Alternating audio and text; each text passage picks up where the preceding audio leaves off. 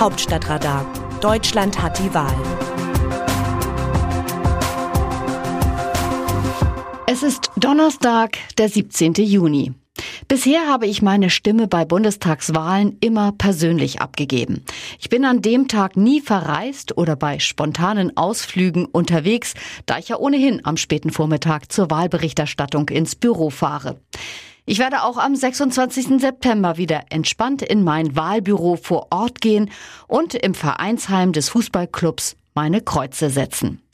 Der Trend aber ist ein anderer. Immer mehr Wahlberechtigte entscheiden sich lange vor dem eigentlichen Wahldatum per Brief, wem sie Erst- und Zweitstimme geben.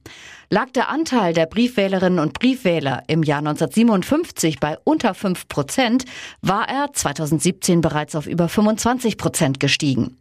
Es wäre nicht überraschend, wenn der Anteil der Bürgerinnen und Bürger, die per Brief abstimmen, zur Bundestagswahl im Herbst abermals steigt.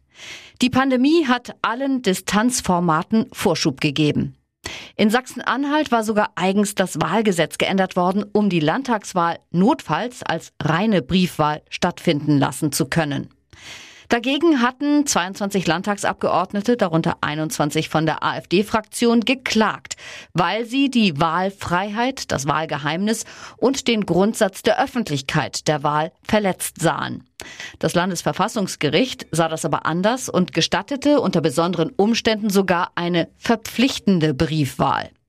In diesem Frühling ließ es die Pandemielage dann doch zu, dass die Menschen sich nicht nur frei für eine der Parteien auf dem Wahlzettel entscheiden konnten, sondern auch für die Form persönlich oder per Brief.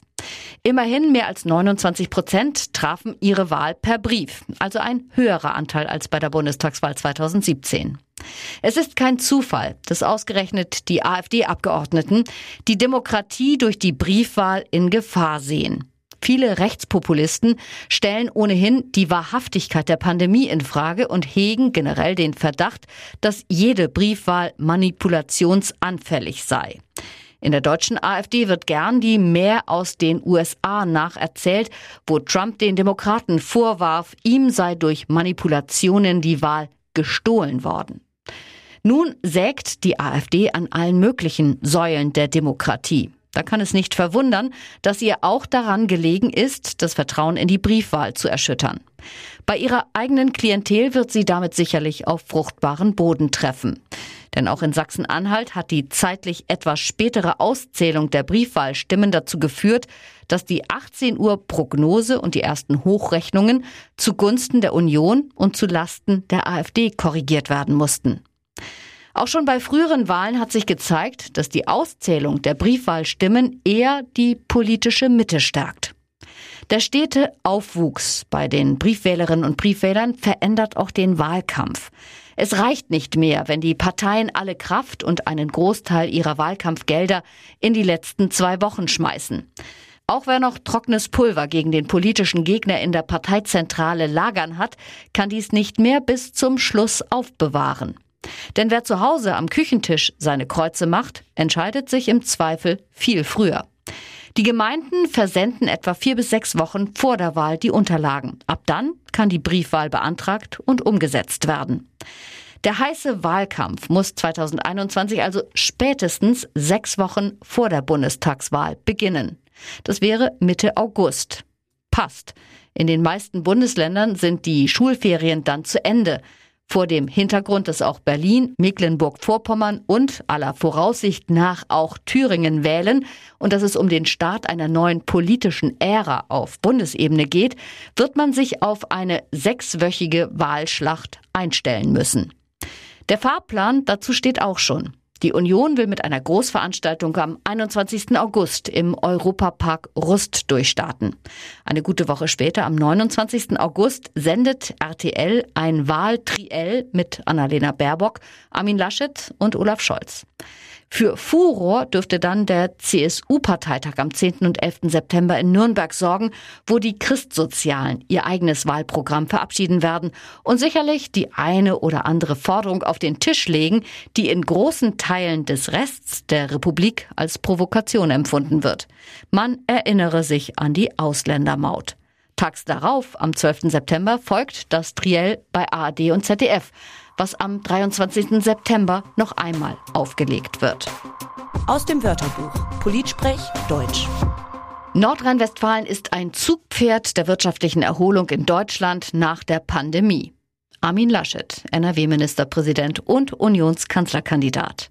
Laschets Botschaft liegt auf der Hand. Er möchte sagen, seht her, ich habe die Lage in NRW im Griff und das Land, das ich regiere, taugt sogar zum Vorbild. Ob Laschet seine vollmundigen Aussagen dann tatsächlich mit Wirtschaftskraft wird unterfüttern können, bleibt abzuwarten. Rhetorisch hat er sich aber ganz offensichtlich von seinem einstigen Konkurrenten um die Kanzlerkandidatur, CSU-Chef Markus Söder, eine Scheibe abgeschnitten. Für den Wahlkampf ist diese Art von Auftritt jedenfalls nützlich. Wie sehen die Demoskopen die Stimmung im Land? Lockerung der Corona-Regeln, optimistischerer Blick auf die Wirtschaft. Die Stimmung im Land hat sich aufgehellt und das hilft offensichtlich der Union. Im neuen Trendbarometer, das Forsa im Auftrag von RTL und NTV erstellt hat, klettert die Union auf 28 Prozent. Immer noch deutlich unter dem letzten Bundestagswahlergebnis von fast 33 Prozent, aber wieder im Aufwind.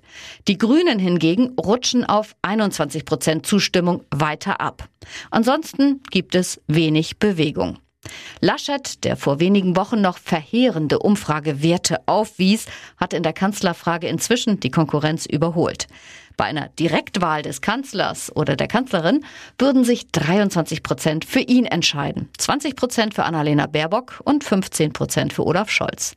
42 Prozent der Befragten möchte keinen der drei im Kanzleramt sehen. Das Autorenteam dieses Newsletters meldet sich am Samstag wieder. Dann berichtet meine Kollegin Christina Dunz. Bis dahin bleiben Sie informiert. Text Eva Quadbeck. Am Mikrofon Christiane Hampe.